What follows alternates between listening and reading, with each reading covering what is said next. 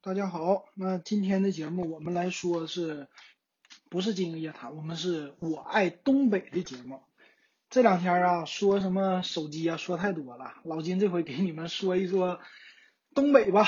嗯，今天聊呢，辽宁省的抚顺市，就在我的老家沈阳的旁边。为什么要说这城市呢？因为我回了沈阳之后哈，我是往那抚顺去了好几趟了，去了得有个五六趟了。就是周末的时候，我在沈阳不知道去哪儿溜达了，哎，我就开着车四十多公里吧，到那儿，歘就开到抚顺去了。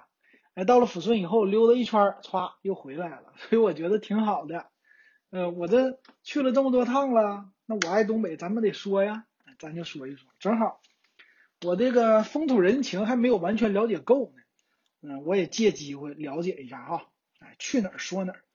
那咱来先看着抚顺市人民政府的网站，我给大家先来叨咕叨咕这个抚顺它有什么样的历史啊？这个城市，先先说一下抚顺市的位置。抚顺市呢，如果你看地图，它是位于沈阳的东边，就是沈阳往东走。咱们沈阳呢分北陵、东陵两个陵，这是咱们沈阳的一个特色。北陵什么呢？就是北边的一个陵墓。这陵墓呢是皇太极的陵墓，然后东陵，东陵是谁呢？是努尔哈赤，就是清朝的老大，第一个皇帝，他努尔哈赤，他的这个陵，哎，就这么的，你往东陵走，再往东走，这就是抚顺了。然后这个抚顺呢，也是啊，跟清朝是息息相关的，算是一个清朝满族的一个发源地吧。简单的介绍一下啊，抚顺这个城市呢，说已经有七千多年的历史了，是一个文化或者历史比较悠久的一个古城。现代呢，把抚顺叫梅都；古代呢，抚顺是就是清朝或者说以前叫，哎是叫女真还是什么的，这我不太知道啊。他们是那儿的一个首府。抚顺市啊，咱们先看别名为什么叫梅都呢？首先他说产煤产的特别多。它的自然的资源是非常丰富的，尤其是煤炭的资源。当年呢，在日本侵占的那个时期啊，拉走了不少煤。从那时候开始呢，再到我们的国家新中国的成立，成立以后啊，也是这个煤呢，当时为全国来说做了非常多的贡献。它是咱们辽宁省的城市，它在辽宁省排第四，车牌呢是辽 D，A B C D 的 D，咱辽 A 是沈阳。辽 B 大连，辽 C 呢鞍山，辽 D 就是抚顺，所以它在整个省内的地位还是非常高的。那这个抚顺呢，它下辖叫四个区三个县的市区啊，其实市区不大，人口也非常少，人口呢只有两百零六万，可以说是比较小的一个城市。但是距离沈阳比较近，最近呢很多的新闻也报道了，说是。要不要把抚顺市给它划归到沈阳市啊？然后就说媒体啊，他怎么说的呢？说已经上报国家，他没说别的，能不能划归？所以最近呢，他在我们这儿，全国来说也不是太太怎么热热门的话，或者有名，但是在我们这儿的话，这个消息又一次的，就是算是热度爆炒起来了。所以正好借着这个引子，我来说说这抚顺。抚顺呢？他说，在公元前八十二年，中原西汉政权把东北军事行政管理机构叫玄什么郡呢？我有的字儿不认识啊，草字头加个兔字，这个大家认不认识？我来搜索一下，草字头也念兔啊，或者念兔玄玄兔啊，玄图叫玄图郡设立了在这儿。所以当时他是我们这儿啊，东北啊，或者说是，呃，东北的政治中心吧，这么说。然后在公元的两百七十六到四百零六年这期间呢，一百多年呢，是高句丽的政权。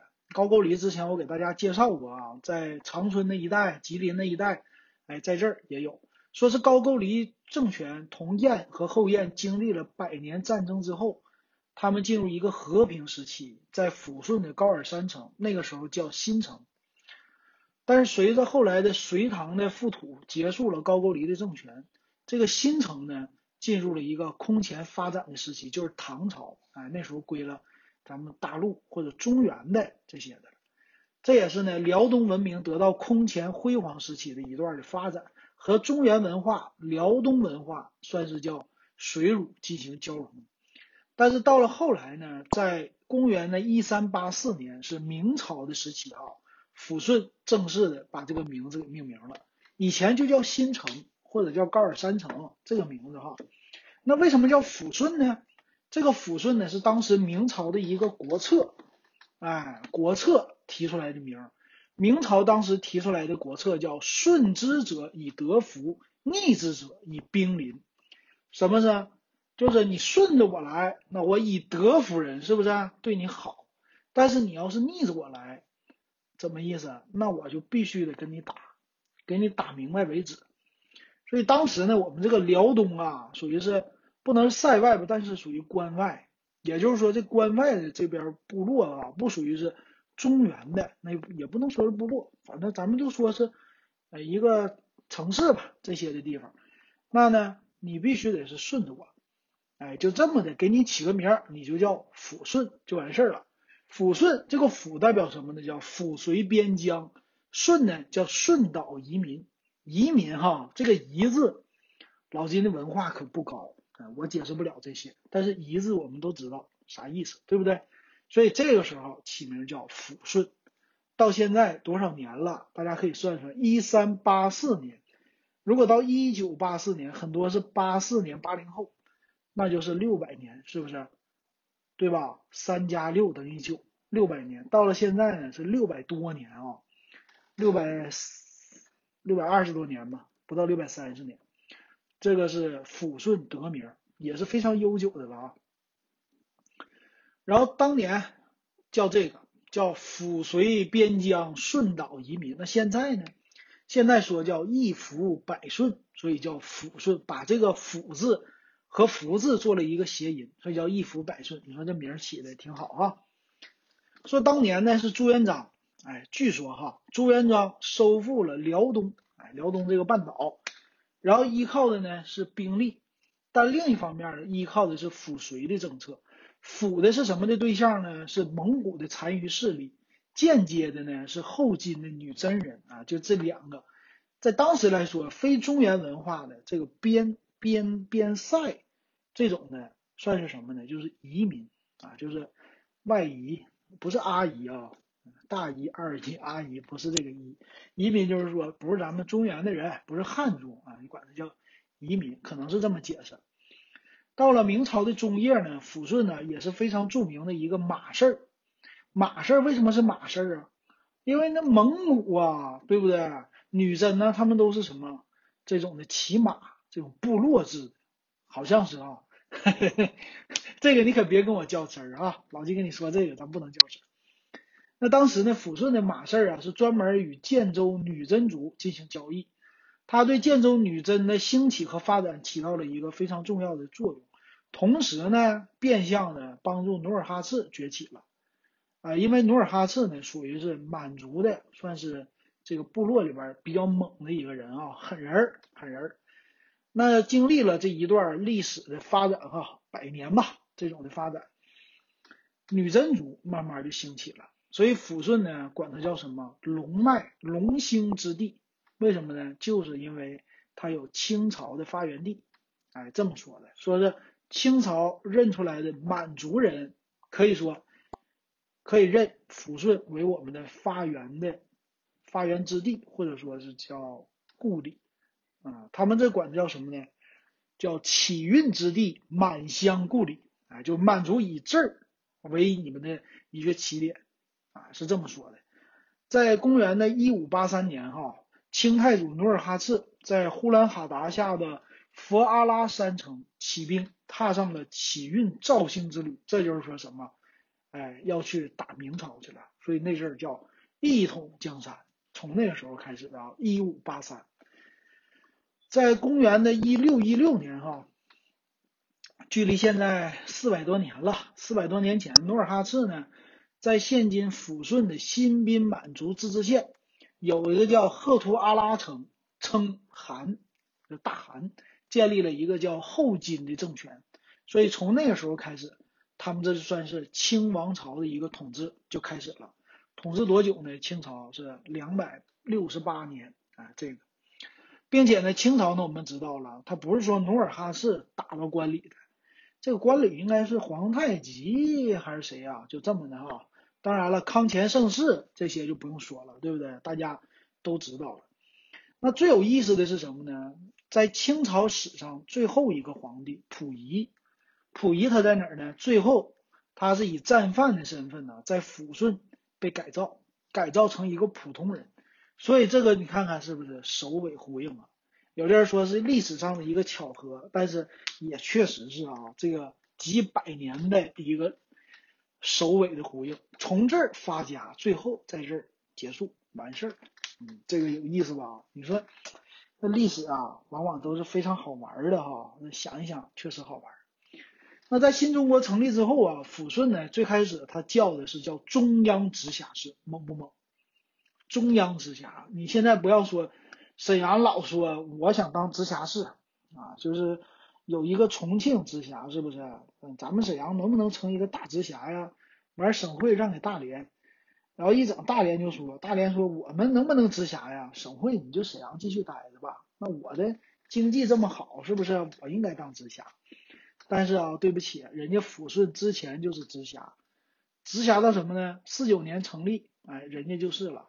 在五四年的时候，辽东、辽西省合并为辽宁省，抚顺叫省辖市，哎，不是中央直辖啊，省辖，还是一个独立的市，挺猛吧？哎，这抚顺。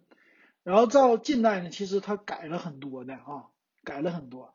比如说五四年，五四年哈，它变成了属于辽宁省。在五六年呢，它下边的这些市啊，包括铁岭，以前呢，它有一个新宾清源划归到铁岭市。然后五八年的时候，新宾清源又属于了抚顺市。抚顺完事儿以后呢，这新宾清源在六四年的时候又划归了沈阳市。到六五年呢，又回到了抚顺市，所以其实啊，咱们的沈阳周边，比如说铁岭、抚顺、抚顺下边的新宾、清源这些自治县，他们干嘛的？经常划来划去，所以沈阳也有这个历史沿革。你说把抚顺啊，它周边这个划给沈阳行不行啊？其实它也有历史的一些的这个严格的，所以说还是哎有这个方式能划的啊。当然画不画这个咱也不懂了啊，肯定要是画了影响房价。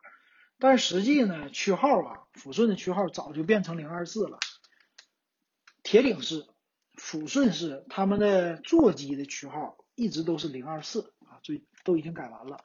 但是呢，你的电话、手机的区号就是手机号啊，你显示还是抚顺市，并不是沈阳市。但如果改的话，以后可能统一都显示沈阳市了。那这个抚顺市呢，它下辖呀，整个的行政区划叫四区三个县，还有两个省级开发区。四区是哪个呢？就是他们的城市的市区，叫新抚区、望花区、东周区、顺城区。哎，顺城，你们想起来北京了是不是？是是想起来北京了吧？啊，那不是沈阳，咱有东顺城路、西顺城路。下辖三个县：抚顺县。新宾满族自治县、清源满族自治县，所以这个满族啊，在抚顺的整个的下辖范围之内啊，特别的多。还有两个省级开发区，这我们就不说了。街道啊、居委会啊、村委会那也是非常多的。咱们接着来看看这个百度的，百度的怎么来说的哈？百度来说呢，人口方面吧，啊，人口方面呢是两百多万人吧，我看看啊。有个两百，哎，这个哪儿去了？说到人口，这个我这咕噜的有点远了啊，给它往回走走走走走走走，人口去哪儿了？老金看一下啊，人口的话呀，从一九年统计，户籍人口两百零六点七万人，然后市区呢一百三十五万人，总人口呢城镇一百四十三，乡村六十三点四。然后再说它的民族，民族也是非常多的。我们这民族呢，那肯定第一个大族什么族？满族了。满族在这儿有五十一点八四万人，多不多？它全市的少数民族有五十七点八七万，占全市人口将近三分之一。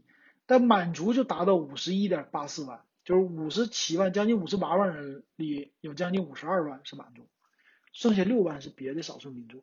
别的少数民族里最多的是朝鲜族，三点八六万，将近四万；回族一点二七万，蒙古族零点四七万，就不到零点五万，五千人；锡伯族还有三千一百人。这是当时他的这个民族啊，当然里边还有壮族、苗族、土家族、藏族、瑶族、彝族都有，但是最多的就是满族。你也能看出来哈，这满族人口，哎，在这里边非常多。所以一整我们就开玩笑啊，有个满族的说：“你家是什么旗呀？”我们家是镶黄旗啊，正正什么旗啊？这旗那旗。哎呀，这以前是格格呀、王爷呀，哎，就这么开玩笑啊。很多这样说的，满族确实多，特别多。完事我们再来看看啊，这个城市，这城市呢，你要是在地图上看，它有什么样的特点？这个城市最大的特点，它是沿河修建的一个城。哎，怎么这么说呢？我们这儿啊有一条河，这条河呢叫浑河。嗯，沈阳呢有一个区叫浑南区，沿着这条河的。啊，以前呢来说哈，沈阳市在我们小的时候啊，我们认为就沈阳就没有水，水里边呢就只有一条叫新开河，城内的一个内河。但是呢，在沈阳的外边哈，有一条河叫浑河。现在你看的话，这条河也是挺宽的，然后周边呢也是高楼林立。哎，在一些介绍宣传片里边啊，这个浑河给你打造的两岸呢就不亚于什么。长江啊，黄河那种的啊，就长城、长江周边或者黄浦江周边那种高楼大厦，它也是这样，当然没有那么繁华。然后这浑河呢，其实也还行，不太短，也挺长的。你要是骑个自行车，或者你要走个路啊，从这个河左边走到河右边，走桥啊，对啊这不是搁河里边走啊，河里边走，你等冬天也不一定能走，冬天可能上去比较危险哈。现在。数九隆冬啊，这个冰冻的也是不是特别厚了。这条浑河呢，走路啊过去你也得十几分钟、二十分钟，这还是挺不错的。然后现在沿着浑河修建呢，修建的挺好的。所以呢，沈阳但不是一个依河而建的城市，不是依水而建的。但是抚顺这个城市啊，尤其是抚顺的市区，它是沿河而建的，就是沿着这条浑河。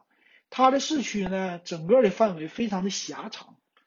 狭长是什么？就是河的北边和南边啊，就沿着这个浑河。其实市区不大啊，非常的小，其实没有多大的地方，没有多长，两边也没有什么太大的延伸。它主要就是一个在河边的小城市，哎，属于是内陆的一个小城市。但是呢，这个城市也挺好，啊，相对来说呢，它就是城市范围小呗。人口也不那么多，所以住起来呢，整个生活的成本不好，我觉得挺有意思的。然后最好玩的，它是啥呀？它不是下辖有一个叫抚顺县吗？你知道这个抚顺县和抚顺市差在哪吗？老搞笑了啊！一个是在河南边，这个叫抚顺市；到了河北边，这个就叫抚顺县了。我不知道为啥呀，他们这么整，因为我还是对这个不太了解，我就觉得搞笑。我说。这怎么这个县和市都叫抚顺，一个在这儿，一个在那儿呢？你说这太搞笑了。然后它这儿呢里边的火车站还特别多。嗯，火车站你有什么呢？你有到抚顺市抚顺站，抚顺市火车站。完事儿你到了那个抚顺县呢，这个站是什么？就叫高尔山站。咱们说叫高尔山城以前对不对？它现在它有一个站叫高尔山站，就在河对面。就这俩站离的呀，非常的近，根本就不远。但是呢，你就搞俩，你说好玩不好玩？你就开车，我估计半个小时都用不了，这就过去了，这就到县里边了啊，有意思。那抚顺市比较有名的是什么？抚顺市说到旅游，嗯，其实你不用说旅游哈，在我们这儿最有名的就是雷锋，我们管它叫英雄的城市，雷锋之城。抚顺市呢，就是雷锋曾经叫生活。和工作过的地方，学习雷锋好榜样嘛，也这句话题词什么的都是在这儿。所以抚顺市有一个叫雷锋纪念馆，我们小时候经常去，啊，这个是我们记忆犹新的地方。那雷锋怎么去世的，大家都知道了，对吧？这要听我们节目的再有小的小朋友，你也应该都知道雷锋到底是什么样的一个人。所以他雷锋那些事迹都从哪儿来的？在抚顺，哎，这是抚顺有名的地方哈。所以你整个的城市你就看吧，雷锋的这形象到处都有。然后再有一个呢，就是跟日本相关系了，什么呢？当年那些的日本的战犯，给他们放在抚顺，叫抚顺战犯管理所，啊，这个是当年很多的战犯呢都在这儿，所以你去参观，你到了抚顺必须要参观，就是抚顺战犯管理所和雷锋纪念馆，这两个地方旅游的时候是必去的啊，这是打卡的景点。然后剩下的呢，它就是。主要就是以这种的资源型城市为主了，因为抚顺以前叫煤都嘛，它的煤特别多。它这儿的旅游是什么呢？我来看看啊，旅游的资源，旅游的资源除了刚才那两个景点之外啊，呃，煤都它是说这样的啊，它有一个叫历史上开采了百年的西露天矿，还有一个叫世界上仅存的煤矿竖井——龙凤矿竖井。啊，这个当年的那些煤炭呐，都是从抚顺发走的。那以前说，哎，山西不是煤老板啊，都这么说的吗？哎，你不知道哈，在建国的初期啊，咱们辽宁啊，属于是啊，不能说辽宁吧，东北吧，东北属于是大量支持国家建设，所以资源输出非常多。辽宁这儿呢，因为我比较熟，嗯，咱们知道黑龙江有大庆油田。吉林这边呢，很多的吃的呀，很多的大米呀这些的往国家那边送。而辽宁这边呢，支持的就是工业。工业我们知道有鞍钢啊，本溪钢铁就是钢铁类的东西拿走。那钢铁厂旁边必须得有什么？就是煤炭。钢铁从哪里来的？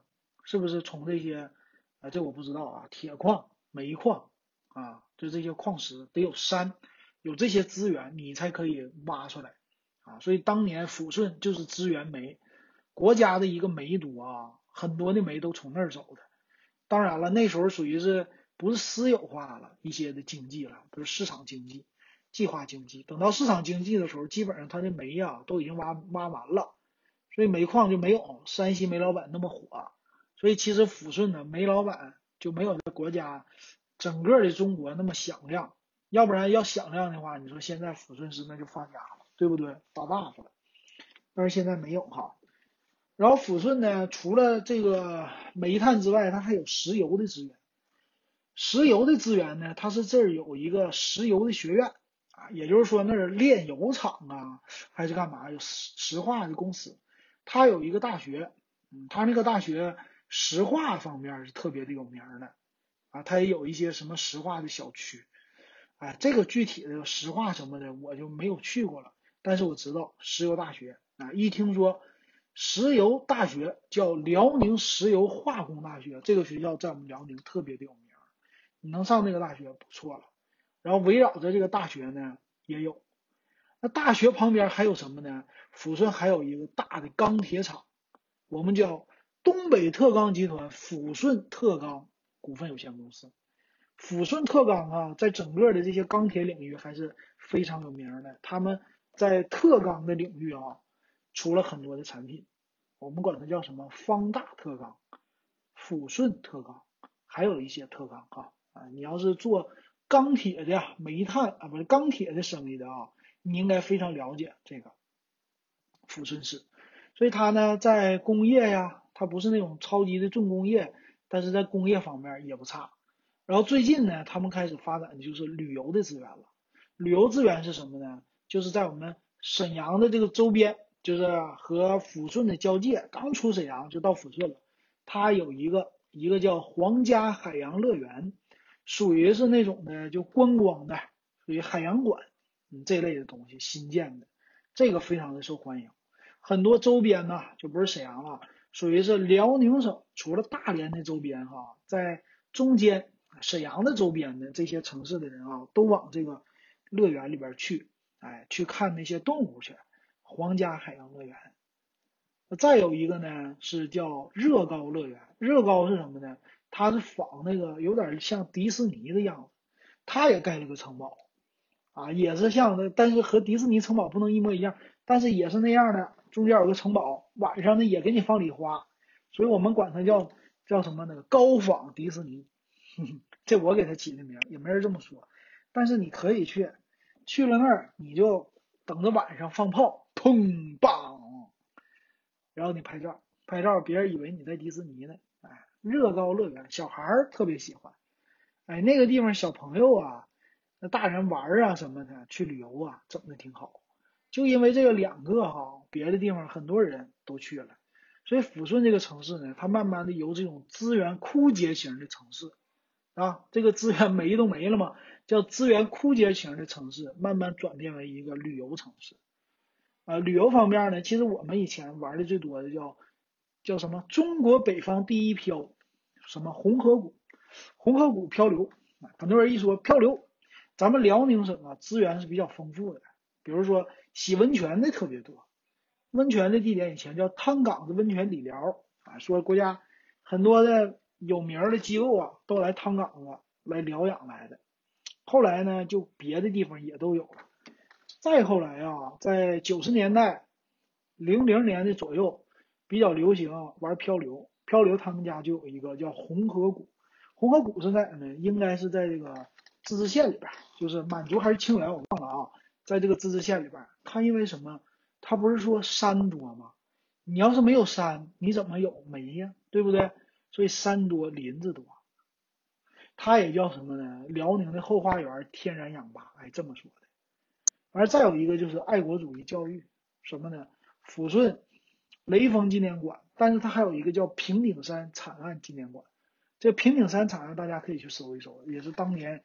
呃，侵华的一个证据哈，做的这些事儿啊，就这些，所以慢慢的这么发展啊，很多人都说了，哎呀，呃，东北的鹤岗非常的有名，房子非常便宜，三万一套，后来有五万一套、九万一套、十万一套，是不是？有很多这么说，但其实我告诉你啊，不光是那儿，咱们东北很多的城市当年都是资源型的。比如说黑龙江的很多城市资源呢是林林木，包括那个鹤岗是不是啊？它是以林子为主的，所以它是这个林木采伐的一个资源。像抚顺这个城市呢，就是以这种的矿为名，煤为名，所以它呢是属于是那种也是资源性城市。那这个城市啊，房价也很便宜，你可能南方的朋友你有点想不到。这个北方的，这算是几线了？二线、三线城市吧，它的价格能多少啊？这可是市啊！这个市里边也有正经的，什么该玩的有，该买东西的有，什么那个万达呀，那些商业机构啊都有。多少钱的房价？房价贵的五千块，三四千也能买到。如果说你在这儿买房子，你可以去看。我看了一下什么那些大的机构啊，比如说链家呀，他在这儿没有，但你可以去看什么五八同城这些小的 APP。五八同城里边呢就有抚顺市，你可以切换一下，你看看这儿的房价多少钱。这个市啊离沈阳还近，你开车呀一个小时。我有时候都想了，我说这个城市要不要在那儿搞一个，是吧？搞一个房子，完事儿呢开车去沈阳。但是我有点扯啊，我这个纯粹瞎想啊，没有没有这实力，再说也没有那精力，这个钱也不便宜哈。他这多少钱呢？你还可以买到三十万以下的，就是买一套大一点的。那高层多少钱呢？四千块钱都能买到，高层啊，十几二十层，啊二三十层也就四千块钱，均价够便宜吧？嗯，不光是便宜，还有两千多的呢，房价最低的。便宜不？当然那是往村儿啊，稍微远点。那贵的贵的多钱呢？贵的啊，贵的也有上万的。但是以高层来算哈，均价五千，室内啊没问题，买去吧。所以那你上什么鹤岗啊？那鹤岗多远呢？有飞机吗？没有。那你来抚顺，哎，你要是想上东北来投资啊，或者说你说我东北避个暑，我东北整一套房，你去哪儿啊？你上抚顺，你不差钱的话。你不差钱的话，你往咱抚顺走，这儿呢距离沈阳也不远，你就是下了飞机，你搁机场租个车，一个半小时之内你开到了。你不愿意租个车，你坐大巴也是一个半小时，几块钱，十几二十块到了。到了以后你搁这儿住好不好？是不是？上网也便宜，吃的、穿的、用的全有，那多好啊！你来这儿多好啊，对不对？你何必上那么远？鹤岗，你说你坐飞机你怎么走啊？这多好啊！我在这儿啊，五八同城我不知道啊，我不知道它这个呃到底能多少钱，我给大家看一看吧。就看呃价格有一个总价，总价的话我找找三十万以下的。最便宜的说是叫最低两千四百块钱起，我找一个楼比较高的啊，这个是三千二均价，三千二均价呢，最小的房子是一室户，一室户多少钱呢？七十六平，哎，说错了，两室一厅在售的，一室一厅呢在售的五十五点四九平，是不是南北通透？咱不知道，五十五点四九，一室一厅一卫，总价约十九万。那你说你买那几万块钱的房子干嘛呀？你就来这儿呗，对不对？你又无所谓市不市区的，上网也便宜。那你贷个款二十万，你算呗，首付多少钱？那你自己算，是吧？三成首付六万块钱啊，贷款贷多少钱？便宜吧？那有的人说了，这个一室一厅不够住，那你买个两室，两室你看你看这多少钱？当然我说的是最便宜的房子啊。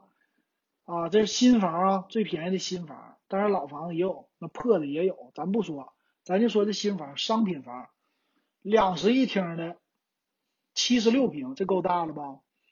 多少钱呢？二十四万，首付七万二，就比你六万多一万多块钱儿。然后你可以月供三十年，三十年你自己算，你还多少钱，是吧？还是这属于是南北的，南北。加那个临临，这算临街还是边上边上的吧？这样的房子不错吧？便宜吧？那真便宜。然后你买个大户型的，贵的九十九平的才多少万呢？三十二万。当然这个地点它肯定不是市中心啊，不是市中心。但是我就觉得，哎呀，从这个南方一回来一看这儿，真便宜呀，是真便宜呀，而且旁边还有公交车。然后我看看它是位于哪儿呢？叫沈府新区啊，这个位置呢是在抚顺市和沈阳的周边，但是离市区稍微有那么一点点的小距离啊。如果开车还是比较适合的，算是市区外了啊，市区的稍微往外一点的这个位置了，它比较便宜的，但也行啊，毕竟它确实真便宜。然后你可能说坐飞机啊到沈阳啊，开车过那儿去。还是有路可以走的，嗯，反正这就是这个城市的样子吧，啊，就举最低的例子吧，有的时候最低的例子不就是比较的那啥唬人嘛，嗯，最低的例子你要按照那个一室一厅十八万十九万算的话，首付七成，首付五万，贷款十三万，支付利息十一点八万，三十年月还款每月六百九，说比租房子都划算了。太便宜了啊！这是房价，然后论到吃，哎，抚顺市的吃一一个特色，你可以去大众点评网去看一看啊。抚顺最大特色叫抚顺麻辣拌，啊，这个麻辣拌是什么呢？就是麻辣烫，麻辣烫你见过吧？说麻辣烫是重庆的，然后再有人说说重庆根本就没有麻辣烫，麻辣烫哪儿的？说东北，东北发明的，我不知道，但是我知道麻辣拌是抚顺发明的。抚顺麻辣拌是什么意思呢？麻辣烫大家都见过啊，麻辣烫啊，把这个蔬菜啊什么的中间这些东西全部都给它煮好，煮好以后呢，捞出来，哎，捞出来之后啊，拿这个料给它拌上，哎，这个就是抚顺麻辣拌，它的特色呢，吃起来是酸甜为主，酸酸甜甜，少放点辣椒，什么味儿呢？就是辣条的那个味儿。哎，我记得说到这儿，我是不是说过抚顺的？你看，没关系啊，我们再说一遍也没关系啊。我好像说过抚顺市的介绍，再说它一遍更有意思啊。这个麻辣拌，老金吃过好几次，那价格不一定那么特别便宜。呃，麻辣拌呢是里边最有名的是小薯格有一些肉丸儿，嗯，这个肉丸比较有名。再有就是正常的麻辣烫里的那些蔬菜呀，嗯，面皮儿不是面皮儿啊，是那个粉条啊这些东西，然后在一起一拌，吃起来呢酸酸甜甜辣条味儿一个麻辣拌。你要想吃，你就上淘宝有卖那个料的，你回去自己拌一下，感受一下。这绝对是啊，就是说地方特产。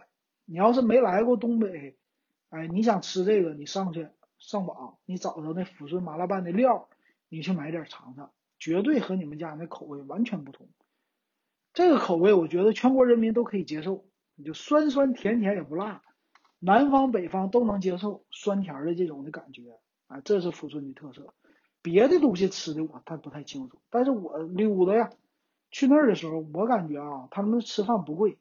比如说你吃烧烤、烤肉，烤肉的话，便宜的打折的那些地方，我正常吃完一家老小。六七十块钱吃饱，啊，就买那个套餐，不贵吧？七八十块钱，六七十，就这价。你要百十来块钱，那吃的还不错，量给的也比沈阳市足。所以你开车过去，开车回来，顺便买点东西，溜达溜达，还有一点那种的，算是另外一个城市的文化，多有意思啊！我觉得特别好，所以老金还挺喜欢这城市。等我最近啊，闲着没事，我多溜达溜达几个城市，再到时候再跟大家报告。哎，把咱们辽宁省溜达够，你回头呢再往东北其他地方溜达。慢慢的，我爱东北这节目啊，都给大家介绍到。行啊，那今天这个抚顺市啊，就给大家说到这儿了。如果大家喜欢听，我就可以给我留言，我也是呢继续这么来说。也欢迎加我的微信关注我啊，W E B 幺五三。同时，六块钱入咱们电子数码点评的群，回头咱们要涨价了。好，今天说到这儿。